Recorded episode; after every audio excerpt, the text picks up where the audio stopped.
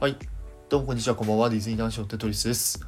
このラジオでは僕なりにディズニーの素晴らしさや豆知識などをゆるくお届けするラジオですので、よろしくお願いいたします。はい。ということで、えー大変お待たせいたしました。申し訳ございません。えー今日からというかね、えーこれからいろいろね、えバックグラウンドストーリー、BGS というものをですね、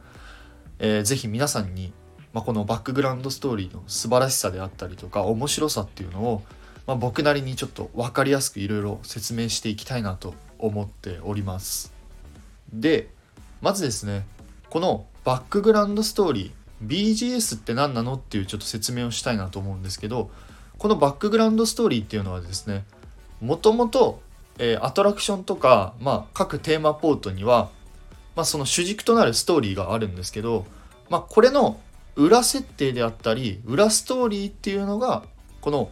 バックグラウンドストーリー BGS っていうふうに言われております。例えばアメリカンウォーターフロントにある、えータワー・オブ・テラーであれば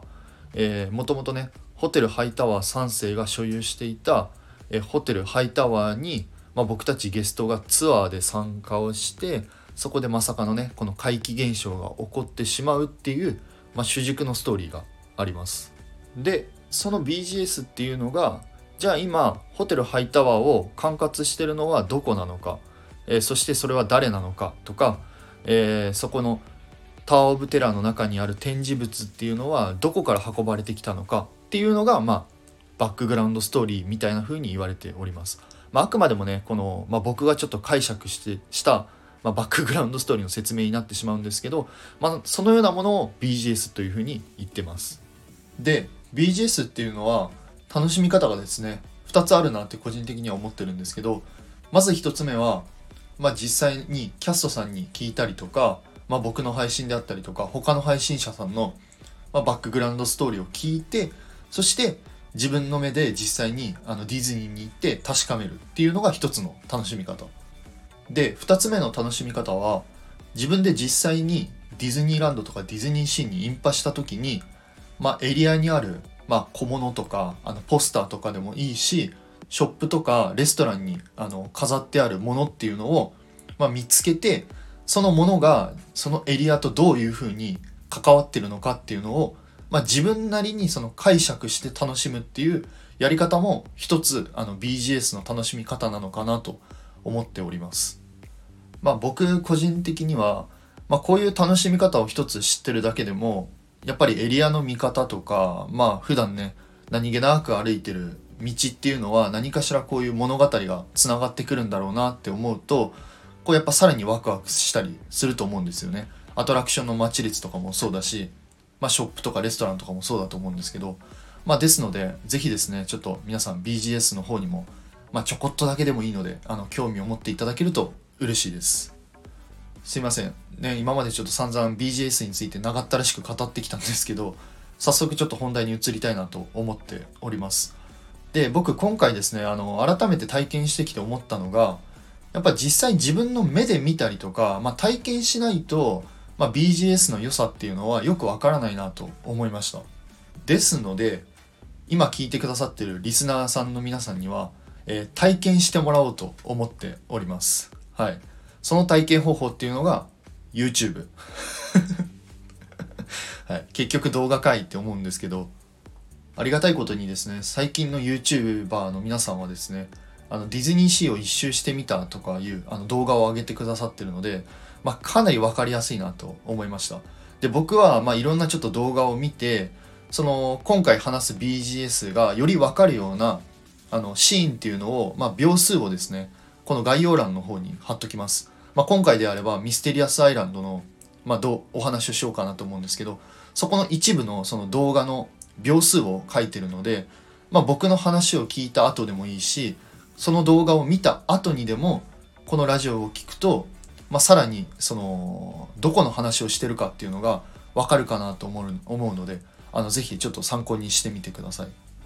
はい。ということで、長ったらしく説明して申し訳ございません。早速行きたいなと思っております。え楽しもう BGS ということで、今回は先ほども言った通り、ミステリアスアイランドにある乗り物についてね一部、えご紹介していきたいなと思っておりますで早速ですね動画を見ていただいてまず右手にある、えものについてお話ししますまあ知ってる方も多いんじゃないのかなと思うんですけどこの横にあの吊るしてあるやつはですねあの海底2万マイルの時に使用される小型潜水艇というものでございます。でここに吊るされてるのは僕たちが乗る小型潜水艇ではなくてネモ船長用の小型潜水艇になってます。でちなみにこの名前はですねネプチューン号っていう名前が付けられております。じゃあ僕たちが乗るゲストが乗る、えー小型潜水艇ってどこにあるのっていうとこれはですね、えー、と海底2万マイルの Q ラインで見ることができます。えっとね志願クルー用だったかなっていう風な名前が付けられてるみたいです。次はですね動画を見ていただいて真ん中に、えーある潜水艇についてお話ししたいなと思います。ちょうどノーチラスギャレーの目の前に止まってあるこの潜水艇の名前がですねノーチラス号という風な名前が付けられております。でこのノーチラス号はですねまあ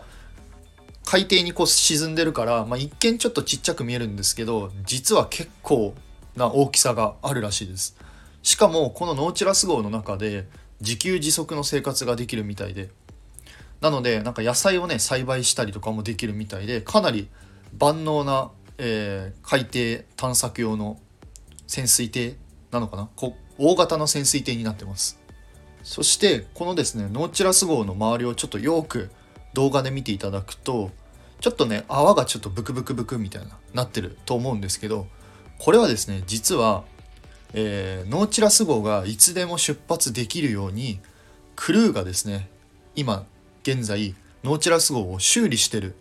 らしいです。だからあそこの周りにねブクブクブクって泡がこう出たりとかこう沈んだりとかしてるみたいですね。なのでね今すぐにでもノーチラス号は出発できるよみたいな感じです。ねこういうのもちょっと面白いですよね。でそしてプラスアルファですね説明したいんですけどこのノーチラス号に乗れるのはですねほんと限られたクルーしかこのノーチラス号には乗ることができないみたいです。でそのキャストさんも、まあ、乗りたいんだけどえっ、とねさらに私たちよりかやっぱ選ばれたクルーしかこのノーチラス号には乗れないからまあ乗れる人はねすごい有能なクルーさんばっかりっていう風なお話をされてました。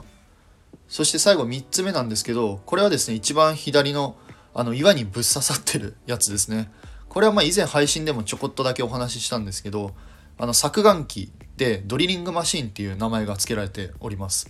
まあ、このドリリングマシーンがですね、まあ、僕たちが通る、えーミステリアスアイランドのあの通路とかをねあの穴を掘ってくれてる役割なんですけど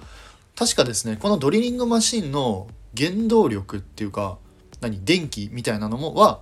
確かねネモニウムが元となってるっていう風な以前勉強した時にねそんな風に書いてたんですけどはい勉強し直します。そうネモニウムに関してはねかなりちょっと複雑なんでちょっとまたいつかねお話ししたいなと思っております。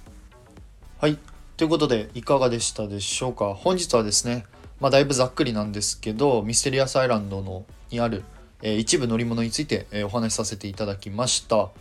まあ、今後もですねこんな感じで、まあ、できるだけちょっと皆さんにですねあのバックグラウンドストーリーがどうやったらちょっと分かる分かりやすく伝わるかっていうのを、まあ、自分でもちょっと頑張ってあの試行錯誤していきながらやっていきたいなと思ってますので、まあ、ぜひですね、まあ、僕もそうなんですけど、まあ、皆さんと一緒にあのバックグラウンドストーリーの知識をより深めていけたらいいかなと思っているのであのぜひぜひ何かありましたら、えーコメントレターのほどお待ちしておりますのでよろしくお願いいたします。はい。ということで、えー最後になりますが、いつも皆様、いいねやコメント、本当にありがとうございます。はい ありがとうございますね。本当ね、今回ね、ちょっとだいぶ配信遅れちゃったんですけど、本当に申し訳ございません。はい。ということで、それではまた次回の配信でお会いいたしましょう。テトリスでした。バイバイ。